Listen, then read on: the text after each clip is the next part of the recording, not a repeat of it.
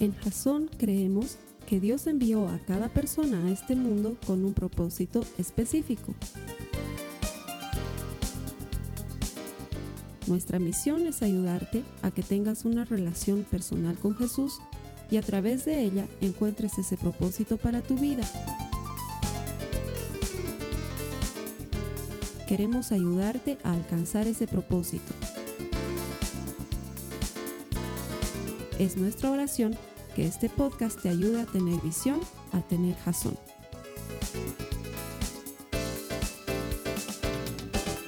Una semana más te doy la bienvenida a Jason y a los servicios que ponemos en internet para ayudarte a desarrollar una relación personal con Jesús. ¿Por qué? Porque estamos convencidos de que todo el que encuentra a Dios encuentra vida nuestra oración, nuestro deseo, el motivo por el que hacemos todo esto es para que tú encuentres vida por medio de la eterna palabra de Dios encuentres propósito para esa vida. ¿Por qué? Te puedo garantizar que una vida que se vive a propósito es una vida que vale la pena de ser vivida. Cada día que nosotros vivimos sin propósito, sin destino, es un día que estamos quemando, un día que no valió para nada. Pero cuando vives con propósito, con destino, tu vida vale la pena de ser vivida. Y el sacrificio de Jesús en la cruz fue hecho por eso, para que tú vivas con propósito. Gracias por conectarte, bienvenido. Vamos a continuar con la palabra de Dios. Si me permites, doy la bienvenida a las personas que me acompañan aquí todas las semanas en nuestros servicios. Que el Señor te bendiga por elegir honrarlo a Él. Este año nos hemos puesto como meta buscar a Dios y buscar a Dios y buscar a Dios y comprometernos. Y esa es la idea, así que te doy gracias por estar aquí, por entregarle tu primicia al Señor. También hemos dicho algo. Vamos a llevar un conteo de cuántas veces venimos a la iglesia este año. ¿Sí? Lo hemos dicho el anterior domingo y lo repetimos ahora también. Hermana, hermano, lleva un conteo de cuántas veces vienes a la iglesia.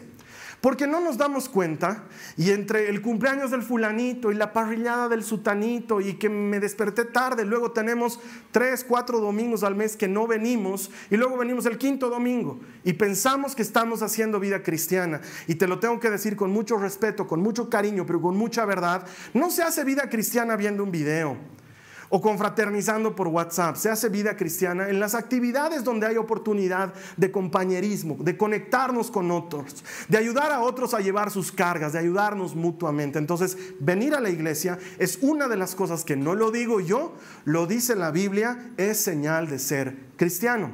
Así que te voy a pedir, por favor, que contabilices.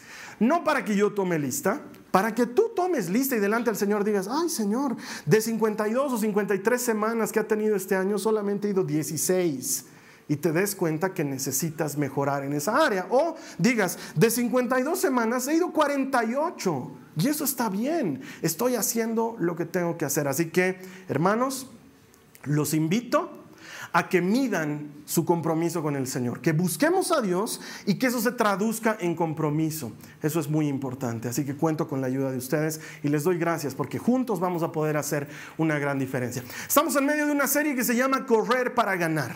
Esta serie tiene el objetivo de ayudarnos a entender que estamos en medio de una carrera, lo dice la palabra de Dios. Estamos corriendo una carrera y deberíamos correrla con propósito, es decir, correr para lograr algo. La semana pasada veíamos que podíamos ser descalificados en el camino. Y la gran pregunta que surge a raíz de lo que hemos visto la semana pasada es, ¿eres cristiano?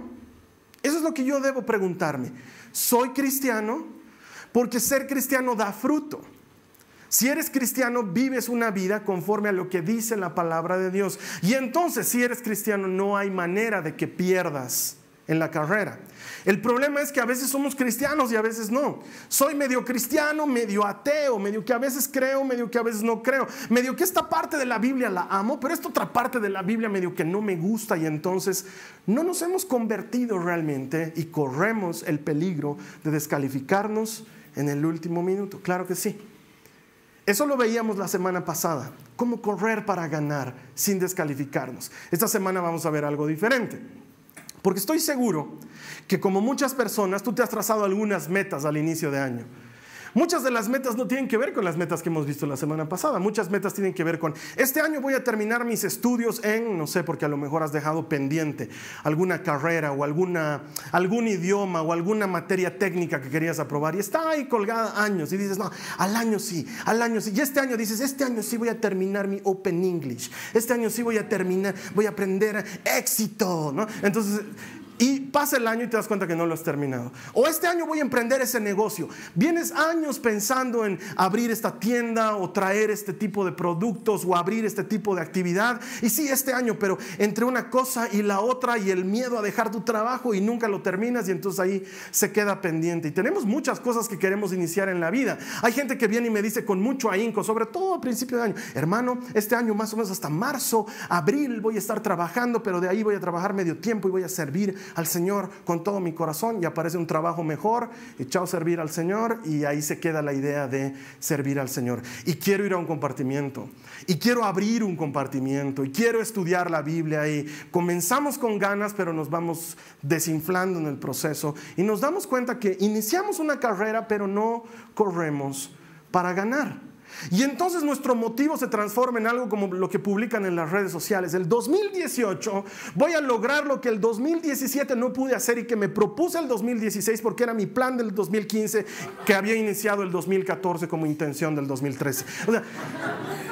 son años de años de años que queremos hacer algo y no lo logramos porque no estamos corriendo para ganar. Deberíamos meternos en la carrera de tal manera que ganemos. Esto me hace recuerdo a lo que me pasó cuando era adolescente. Estaba, he debido tener unos 16, 17 años.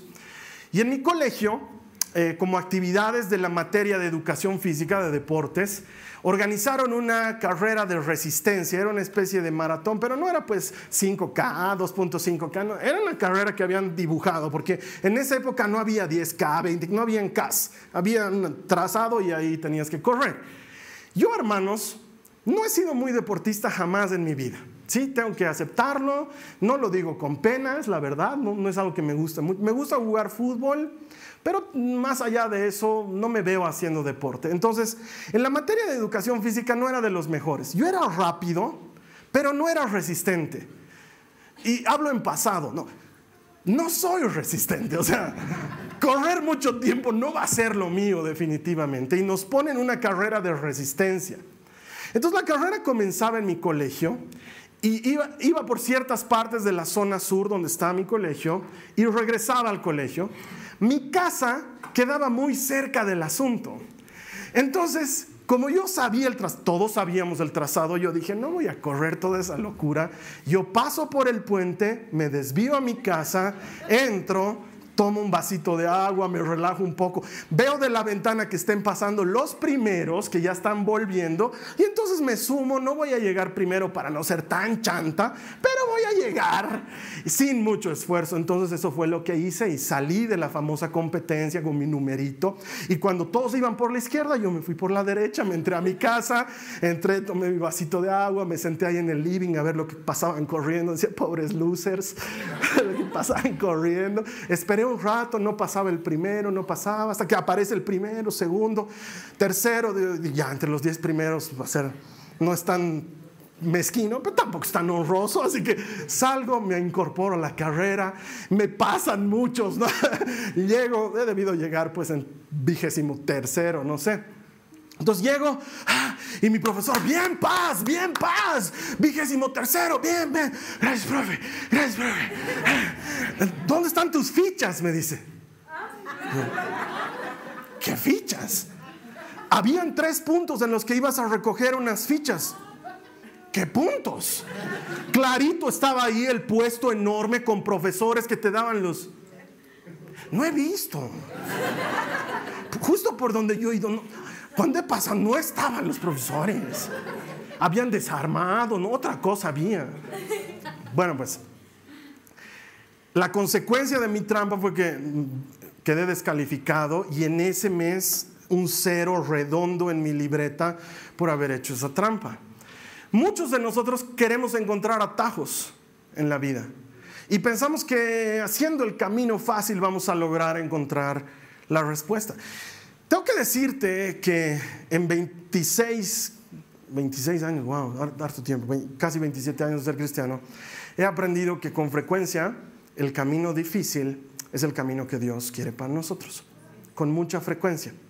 Con una excepción, los hijos que están desobedeciendo a sus papás y están en una relación tóxica con otra persona, Ay, no, porque dicen, no, y me cuesta tanto estar con mi chica. Ese es el camino difícil, aleluya. Voy a seguir por el camino difícil, mi alma te alaba, Señor. No, ese, si, si es difícil, probablemente vaya a ser difícil siempre. ¿sí? Con esa excepción, el camino difícil generalmente es la respuesta de Dios para nuestras vidas. El problema es que nos enfocamos en tener, en acumular, y no nos damos cuenta que esas cosas no nos están llevando a correr para ganar.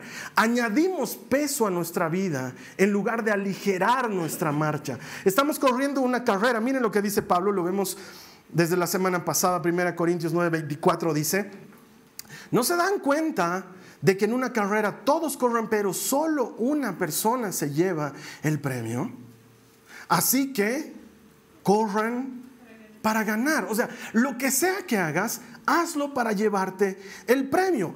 Y nosotros pensamos que el premio está en tener, en hacer, en lograr, en coleccionar, y eso nos añade carga a nuestra vida.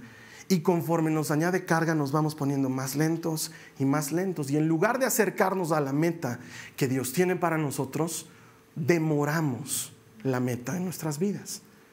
Necesitamos correr la carrera no a nuestra manera, pero a la manera de Dios. Dios tiene una forma de hacer las cosas. Quiero que me entiendas esto, hermana, hermano. No puedo yo encajar a Dios en mi manera de ver la vida. No puedo, no funciona, no va a encajar. Es demasiado grande como para encajar. O yo encajo en Dios y en su manera de hacer las cosas, o estoy corriendo para perder. Eso es lo que quiero que me entiendas. Si encajo en Dios, si yo me amoldo a Jesucristo, si yo me transformo a Él, si nazco de nuevo a ser una nueva criatura, voy a correr para ganar. Pero si yo pretendo que Jesús entre en mi esquema, domingos de 10 y media a 12 y media tiene el Señor. Este predicador ya le ha metido 12.45, ya se ha pasado. Si piensas que Dios va a encajar en tu esquema, estás corriendo para perder. O nosotros entramos en el esquema de Dios y corremos la carrera a la manera de Dios, o estamos corriendo para perder. Hay dos caminos, dice Jesús. Uno es angosto, estrecho, difícil de transitar y pocos caminan por él. El otro es ancho, espacioso, una belleza y todo el mundo quiere ir por él, pero ese camino lleva perdición. Hacer las cosas a la manera de Dios puede parecer más difícil, pero siempre es ventajoso. Siempre nos lleva a cosechar fruto. Jesús lo pone de esta manera. Mira lo que enseña en Lucas, en el capítulo 12, los versos 16 en adelante. Luego les contó una historia. Un hombre rico tenía un campo fértil que producía buenas cosechas. Le estaba yendo bien al Señor. Se dijo a sí mismo, ¿qué debo hacer?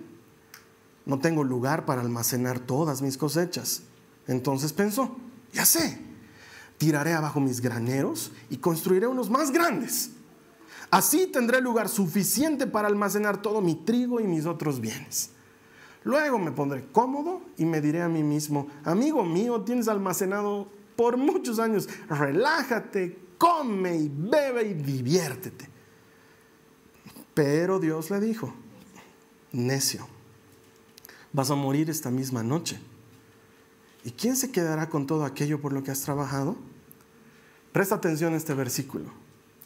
Así es, el que almacena riquezas terrenales, pero no es rico en su relación con Dios es un necio. El Evangelio no consiste en tener, en acumular, en ser, en lograr. Dios no está en contra de que progreses, que crezcas, que avances. Dios está en contra de que todo eso reemplace tu relación con Dios. Una vez más te hablo como tantas veces te hablo de Pablo, lo debes recordar. Está en una cárcel con prisión domiciliaria, con un grillete amarrado a otro soldado romano, escribiendo una carta que estaba destinada a los filipenses. Y ahí les dice, he aprendido el secreto. ¿Cuál es tu secreto, Pablo? Sé contentarme con mucho y sé contentarme con poco. Eh, a veces estoy enfermo, a veces estoy sano, a veces no tengo para comer y a veces tengo para invitar a comer. El secreto es que todo lo puedo en Cristo que me da fuerzas. Ese es el secreto. Entonces, hermanos, van a haber años buenos, de mucha cosecha, donde te va a estar yendo bien en el trabajo y vas a tener hasta para ahorrar. Van a haber años que no, que vas a estar apretado y te va a faltar y hasta vas a pedir prestado. Si has aprendido el secreto, correr la carrera a la manera de Cristo, entonces no vas a tener problemas porque todo lo puede aquel que es fortalecido en Cristo. Pero si lo que estás haciendo es lo que te da fuerzas, entonces vas a correr para perder. Y ese es el problema de muchos de nosotros. Es lógico que estés bien cuando te está yendo bien, pues. Y es lógico que estés mal cuando te está yendo mal. Pero el secreto de correr la carrera no está en lo que logras, lo que acumulas, lo que conquistas. Porque correr para ganar, pensaría, eh, eh, el título daría a pensar que es correr para lograr, correr para avanzar, correr para conquistar. Y a los cristianos nos encanta cuando llegan esas premios de eh, esas prédicas de conquistar, tomar, anunciar, decretar. Nos encanta que sentirnos conquistadores. Y no, Jesús no está pidiendo que seamos ricos en eso, pero que seamos ricos en nuestra relación con Dios. Una de las cosas que más nos sorprende con pena, a mi esposa y a mí, es que cuando recibimos gente en la consejería, vienen personas con necesidades reales, con problemas verdaderos. Estoy pasando por esto en mi hogar, estoy viviendo este tipo de enfermedad, me está faltando esto económicamente, estoy teniendo estos problemas emocionales, problemas reales. Los atacamos con lo que la Biblia dice que hay que atacar, lectura bíblica, oración, comunidad. Hermano, ¿estás leyendo tu Biblia? No. ¿Tienes algún plan bíblico? ¿Qué es eso? ¿Te has bajado la Biblia a tu celular? No, mi hijo maneja el celular, yo no sé. Él me lo ha puesto, WhatsApp, Facebook me lo ha puesto. Ya estamos comenzando mal. No oramos. Esperamos a que alguien ore por nosotros. No nos juntamos con otros cristianos para ser animados por la fe. Tenemos la oportunidad, pero no lo hacemos. No estamos corriendo para ganar. Entonces, ¿de qué sirva que este año saques un contrato maravilloso en tu trabajo? ¿De qué sirve que este año te promuevan y te asciendan y te den más sueldo? Si eso no te va a hacer ganar. ¿De qué te sirve acumular amigos, conocidos, contactos? Si, si estás lejos de conocer al que da vida. Jesús dice, todo eso no aprovecha. Necio. La vida no es para siempre, pero tu relación con Dios, eso sí es algo eterno.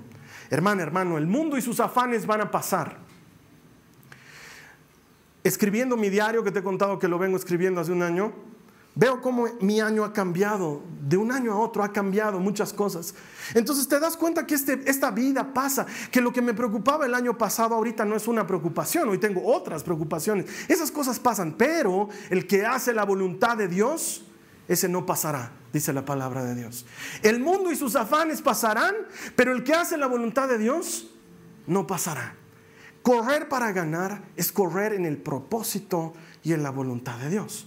Mira cómo lo pone Jesús en Marcos 8, los versos 34 al 38. Dice, entonces llamó a la multitud para que se uniera a los discípulos y les dijo, si alguno de ustedes quiere ser mi seguidor, tiene que abandonar su propia manera de vivir, tomar su cruz y seguirme. Si tratas de aferrarte a la vida, la perderás. Pero si entregas tu vida por mi causa y por causa de la buena noticia, la salvarás. Mira lo que dice el versículo 36. ¿Y qué beneficio obtienes si ganas el mundo entero, pero pierdes tu propia alma? ¿Hay algo que valga más que tu alma?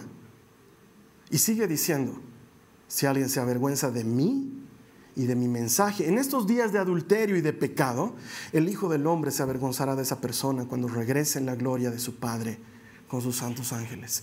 Y mucha gente lee este pasaje y dice, uy, qué duro el Señor, está siendo duro el Señor. Si te parece que está siendo duro el Señor, tengo que decirte con mucho cariño, probablemente porque te está incomodando lo que está diciendo. Porque si no te avergüenzas de Cristo, ¿por qué tendría que parecerte duro? Es más, es motivo de sentirse orgulloso y decir, ah, qué bueno, porque yo entro en los que no se avergüenzan, entro en el grupo de los que van a ser reconocidos por Él, entro en el grupo de los que cuando Él llegue van a ser abrazados y contenidos porque nunca me avergoncé de Cristo. Pero la gente que dice, uy, qué duro ese pasaje, ¿no? Se va a avergonzar. Probablemente es porque no hayas entrado en el grupo de quienes no se avergüenzan de Cristo y de su Evangelio. ¿Qué está diciendo Jesús aquí? Está diciendo, hay que correr para ganar. Pero si piensas que ganar es perder tu alma, estás perdiendo lo que realmente importa. ¿De qué sirve si ganas el mundo entero? ¿De qué sirve? ¿De qué sirve que la gente te quiera? ¿De qué sirve que estés bien acomodado? ¿De qué sirve que tengas salud? Si pierdes tu alma, no sirve de nada. Lo único que Cristo quiere es que garanticemos nuestra eternidad y para eso Él murió en la cruz del Calvario, para que tú y yo tengamos eternidad garantizada. Él hizo lo difícil para que tú y yo hagamos lo fácil. Salvarse era imposible por nuestra cuenta. Jesús nos salvó en la cruz del Calvario. Y todo aquel que cree en Él tiene vida eterna, dice su palabra. Ya hemos recibido salvación. Entonces, no deberíamos estar preocupados por ganar el mundo entero. ¿De qué sirve? No tiene sentido. Lo que verdaderamente cuenta es la relación con Él. Y eso comienza por qué? Lo hemos leído ahorita. Comienza por negarte a ti mismo. Jesús dice, el que quiera seguirme, tiene que negarse a sí mismo. Si has decidido seguir a Cristo y no has tenido que sacrificar algo en el proceso, todavía no estás siguiendo a Cristo. No hay manera de que sigas a Cristo y no tengas que sacrificar algo en el proceso. Algo va a tener que morir. Algo va a tener que ser clavado en una cruz. Por eso Jesús iguala el negarte a ti mismo con cargar tu cruz y seguirle. Lo he enseñado muchas veces y lo voy a seguir enseñando hasta que lo aprendamos. La gente piensa que su cruz es otra cosa. mi cruz debe ser mi marido, dicen las mujeres. Ay, es que si tú vivieras con él, Carlos Alberto, ya hasta venir a la iglesia es un suplicio. Uno viene haciendo la mejor cara que puede, pero ya te ha amargado en el camino. Esa es mi cruz, porque si quiero seguir al Señor, tengo que seguir cargando con este cuerpo de muerte. Tú lo escuchas al marido y el marido dice la inversa, ella es mi cruz, hermano. Me he crucificado el día que me he casado con ella. Aleluya. Tú dices que la salvación es gratis, pero yo la estoy pagando en cuotas todos los días. Hermanos, la cruz no es tu pareja. Aunque muchos nos comportemos como cruz para nuestra pareja, no es tu pareja. La cruz no es el trabajo que tienes ni una enfermedad que estés sufriendo, ni una situación que te haya venido. La cruz es negarte a ti mismo y te explico por qué. ¿Quién en su sano juicio quiere crucificarse a sí mismo en una cruz? ¿Quién en su sano juicio dice, cruz, ah, yo lo hago, súbanme? Nadie. Cristo lo hizo porque tanto amó Dios al mundo que mandó a su Hijo para eso. Cristo se subió solito a la cruz.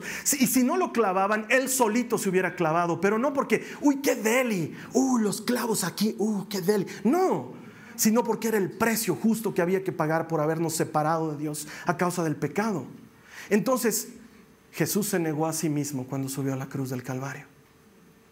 Jesús se dijo no a sí mismo les dice a sus discípulos, ¿no creen que yo podría llamar a mi padre y vendrían ángeles a rescatarme?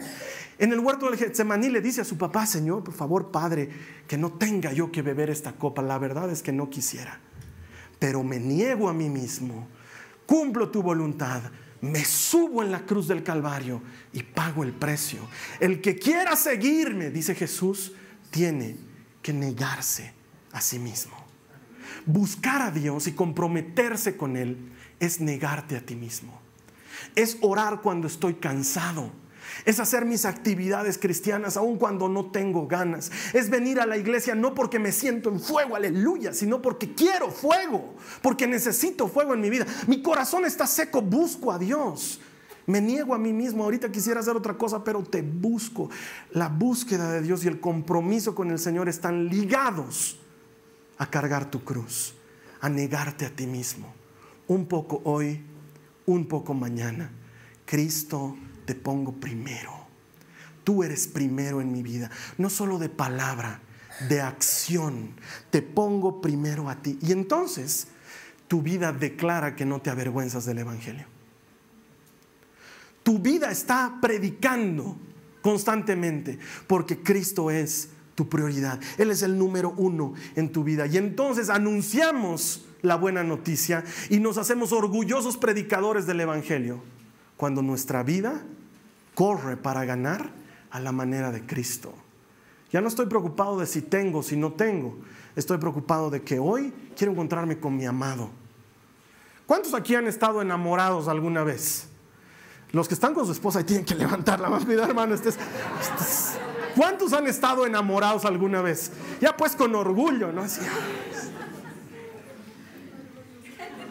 Yo me acuerdo, te voy a contar una cosa. Yo me acuerdo que cuando me casé, cuando me casé, mi mamá, en una muy buena intención, quería que nos reunamos a almorzar con la familia todos los domingos. El primer domingo no se pudo porque estaba recién casado. El segundo domingo no se pudo por no sé qué y así se fueron. Entonces ya habían unos varios domingos que nos habíamos reunido y como que eso estaba generando cierta incomodidad. Entonces me acuerdo que un día, con verdad, con dolor, pero con verdad, le hablé a mi mamá y le dije, mamita, no es que no quiero almorzar con ustedes los domingos, pero te cuento que me he casado con la Carly porque quiero estar con ella. Quiero estar con ella.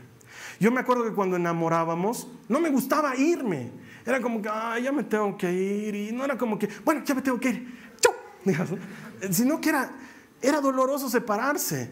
Y salía de su casa y seguíamos hablando por teléfono mientras estaba manejando. Ya he pasado dos cuadras. Sí, ya estoy pasando por el petrolero. Sí, ya estoy llegando. Un ratito, policía. Esa pasó el policía. Está llegando a mi casa. Sí, voy a abrir el garaje. Te llamo después de abrir el garaje. Entonces abrí el garaje, metí el auto. Ya, estoy entrando a mi casa. Voy a saludar a mis papás. Te llamo después.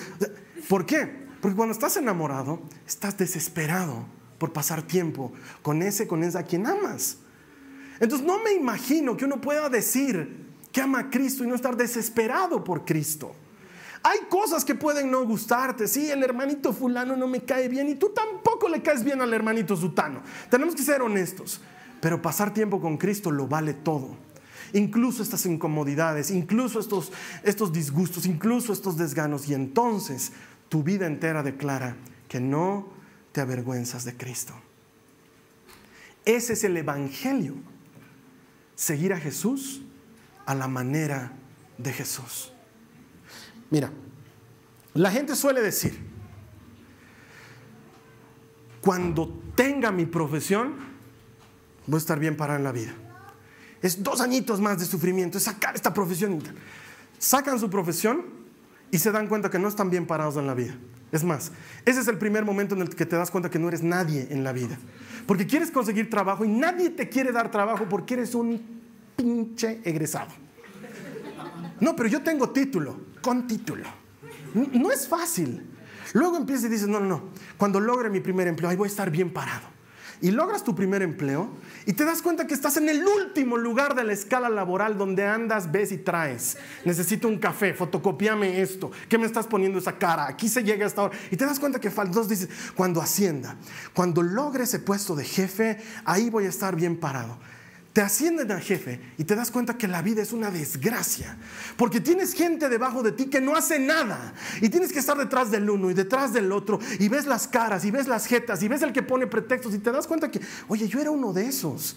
Yo, ah, qué difícil había sido. No, el día que tenga mi propia empresa y así vas derivando y vas derivando y vas derivando y nunca terminas por estar bien parado. Y quiero que sepas esto. Jesús no tiene problemas con los tesoros. Él no nos quiere analfabetos, no nos quiere, ¿cómo se llama esto? Eh, desertores de la universidad. Él no nos quiere pidiendo plata a la gente. No, si creces, si avanzas, si te educas, claro que, claro que es bueno. Jesús no tiene problema con los tesoros. No tiene problema con que te compres algo. No tiene problema con que ames a tus hijos. No tiene problema con que sueñes con un viaje y lo hagas. No tiene problema. El problema de Jesús no está en el tesoro. El problema de Jesús está en la ubicación del tesoro. Mira lo que dice su palabra y con esto ya estamos casi terminando. Mira lo que dice Mateo 6 en los versos 19 al 21. Mateo 6, 19 al 21. No almacenes tesoros aquí en la tierra. Mira que no dice no almacenes tesoros. Dice no almacenes tesoros aquí en la tierra. El problema está con la ubicación, no con el tesoro. Donde las polillas se los comen y el óxido los destruye y donde los ladrones entran y roban. Almacena tus tesoros, ¿dónde? En el cielo, donde las polillas y el óxido no pueden destruir y los ladrones no entran a robar. Donde esté tu tesoro, allí también estarán los deseos de tu corazón. El Señor no tiene inconvenientes con que atesores cosas. El Señor dice es peligroso atesorarlas aquí, donde roban, donde destruyen, donde se pierde. Pero si atesoras allá, todo bien allá porque allá las cosas son eternas, allá no se pierden. Es como, has debido escuchar esto de los Panama Papers, has debido escuchar, es un problema que ha salido en las noticias un tiempo atrás. Y si no, ve noticias, hermano. Los Panama Papers son unos papeles, son unos documentos donde han salido a, la luz pública cientos de empresas que en lugar de pagar impuestos en su lugar de origen, eh, creaban su empresa, la establecían en un paraíso fiscal donde no se paga impuestos nacionales y entonces podían eh, salvarse de pagar mucha plata. Y luego esa platita que no la pagaban en impuestos, en lugar de traerla a sus países, las eh, depositaban en cuentas en las famosas Islas Caimán, donde puedes depositar tu plata sin que nadie te pregunte nada. ¿no? Entonces, eso es un poco lo que te está diciendo Jesús. ¿Dónde está tu depósito? ¿Dónde estás guardando tu plata? ¿Y por qué esa plata no la guardan aquí? Ah, no, pues porque después el gobierno me la quita. Ah, la ubicación es el problema. Ah, no, no la guardo aquí porque viene una hecatombe económica y como el corralito argentino y luego me... No, entonces la guardo en un lugar donde no haya corralitos, donde no haya problemas. Eso es lo que hacen los que manejan finanzas. Lo mismo te está diciendo Jesús. No te está diciendo no atesores, te está diciendo atesorar en el lugar correcto. Y entonces yo me pregunto, y te pregunto a ti, ¿cuántos depósitos celestiales tú ya has realizado? ¿Qué tienes en tu cuenta a favor?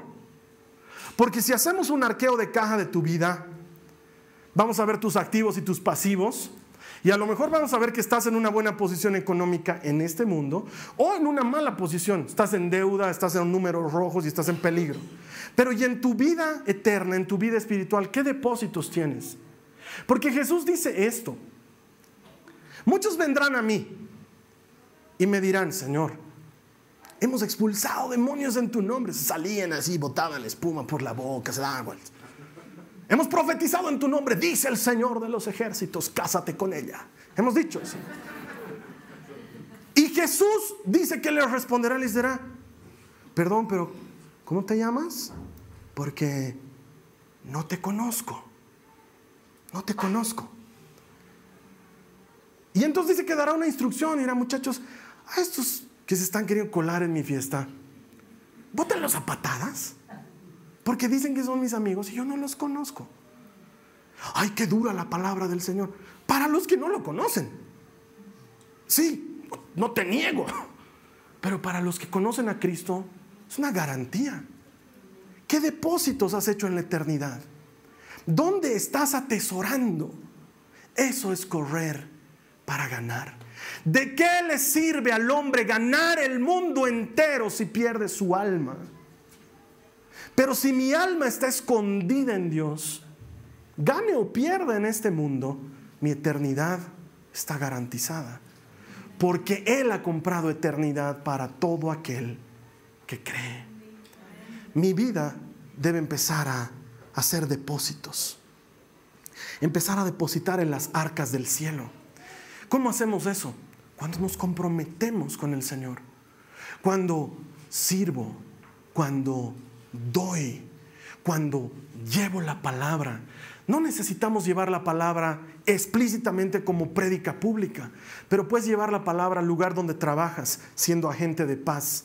Puedes llevar la palabra de Cristo a tu sala de chat de WhatsApp y en lugar de estar mandando mensajes insidiosos y de zozobra, hablarle a la gente de paz y hablarle a la gente de esperanza y hablarle a la gente de buscar a Dios. Puedes hacer la diferencia. Esos son depósitos. Cling, entra en tu cuenta celestial. Cling, entra en tu cuenta celestial. Porque donde está tu tesoro, allí también está tu corazón, dice el Señor. Y empiezas a tesorar, y empiezas a tesorar, y tu cuenta se hace grande. Correr para ganar nunca va a ser a la manera nuestra. Y tú has debido conocer, como yo conozco gente que no le falta nada en los términos del mundo, pero que no tiene nada en los términos de Dios. Y hay gente que le falta todo, pero tiene a Cristo. Y termino con esto contándote una historia que me contó una vez mi pastor. Estos americanitos tienen buenas intenciones, lindos son, quieren evangelizar Latinoamérica, porque piensan que aquí se necesita mucho. No digo que no. Pero entonces van y hacen misiones y van a los lugares más olvidados. Y bien. Y entonces entran y ven sus casitas donde viven los campesinos. Entran y ven y ¡Ah! No tienen baño, dicen. Ah, Padre, dales baño, aleluya. No, y ven y no tienen ducha. ¿Y cómo se bañan? No, a veces nos bañamos, a veces no, con tu tuma. ¡Ah! no se bañan, Señor, Padre, que se bañen en nombre de Jesús. Y dicen, ¿no? Se reúnen entre ellos. Te estoy contando historia de la vida real. Se reúnen entre ellos y dicen, como iglesia vamos a aportar, les vamos a construir una escuela, les vamos a poner baños, les vamos a poner duchas, porque la mentalidad de ellos es que así se vive la vida. Están felices de ese aporte. Luego se reúnen con la comunidad y los ven felices. Son felices, juegan con sus hijos, tienen un lindo hogar, preguntan, ¿y aquí cómo se divorcian? No, no, aquí nadie se ha divorciado y los hijos no se van de la casa, no, están aquí. Y entonces luego entre los gringos hablan y dicen, oye, no tienen baño, pero son felices. No tienen ducha, pero no se divorcian. O sea, tal vez el problema es la ducha.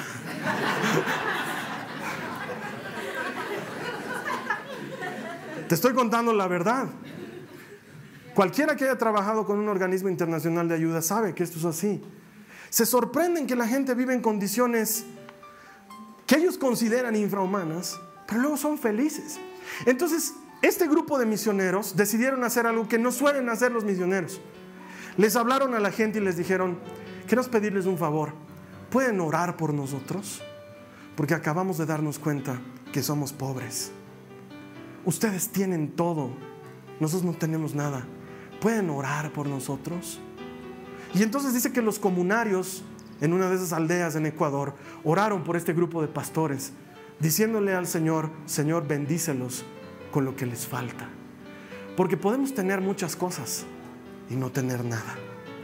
O podemos carecer de lo que consideramos esencial y tenerlo todo. ¿Cuánta gente Solo luego de divorciarse, dice, tenía un hogar y una familia y lo perdí. ¿Cuánta gente, luego de haber trabajado en el trabajo de sus sueños, pero haberse quejado toda la vida de su jefe, luego se dan cuenta y dicen con añoranza, qué lindos tiempos en los que trabajaba en ese lugar? El verdadero secreto está en donde está depositado tu tesoro. Y por eso Cristo te dice, corre para ganar. Porque si tienes el mundo entero pero pierdes tu alma, no sirve de nada. Pero si por el contrario, pierdes tu vida por causa mía y del Evangelio, la has ganado. Y eso es para siempre. Vamos a cerrar nuestros ojos y le vamos a entregar al Señor nuestras carencias. Y le vamos a manifestar nuestro deseo de correr para ganar. Hermanos, hermanas, este es el momento en el que nosotros nos confesamos delante de Dios y le decimos, Señor, si es lo que te ha sucedido, porque si no te ha sucedido, no, pero si es lo que te ha sucedido, le decimos, Señor, he estado corriendo detrás de lo equivocado, persiguiendo detrás, persiguiendo lo incorrecto. Hoy me doy cuenta, Señor, que necesito hacer depósitos eternos, pasar tiempo contigo, servir a los hermanos, dar mi vida por otros. Hoy me doy cuenta que eso es lo que necesito. Si ese es tu deseo, si esa es tu intención, cierra tus ojos, ora conmigo. Le vamos a decir al Señor Jesús, repite conmigo, Señor Jesús, he estado corriendo, persiguiendo lo incorrecto. Hoy me doy cuenta que necesito depósitos celestiales necesito correr para ganar. Señor, quiero comprometerme contigo con los hermanos a vivir mi fe. Quiero, Señor, que mi vida sea un testimonio vivo de que no me avergüenzo de ti y de tu nombre. Quiero servir a otros. Quiero dar mi vida por tu causa, pasar tiempo contigo y que tú me conozcas y que yo te conozca. Señor Jesús, no me interesa ganar el mundo entero. Me interesa estar a tu lado, donde tú estés. Eso es lo que quiero para mi vida. Me comprometo a luchar por esto. En el nombre de Jesús. Amén. Amén. Eh, esto me hace recuerdo a esa canción tan linda de este cantante español que se llama Marcos Vidal cuando él relata cómo será su encuentro con el Señor, cómo lo imagina cuando se encuentre con él cara a cara. Y yo siempre me ponía a pensar igual, ¿qué, ¿qué pasará el día ese famoso de las bodas del Cordero? Jesús dice que va a haber un banquete de bodas y que estaremos reunidos ahí. Yo siempre decía, a mí no me importa estar en la última esquinita, aunque sea parado contra la pared, no me importa si no tengo silla y mesa en el banquete, pero estar parado y saber que estoy ahí, que he podido entrar en ese lugar. Bueno, pues la buena noticia es que ese lugar está garantizado para todo aquel que cree. Nosotros no tenemos que hacer nada por eso. Pero, hay un pero, si Cristo te ha salvado, vives a la manera de Cristo. Yo te invito a que vivas a su manera, que no amoldes a Dios a tu vida, que tú te amoldes a Dios y empieces a dar fruto.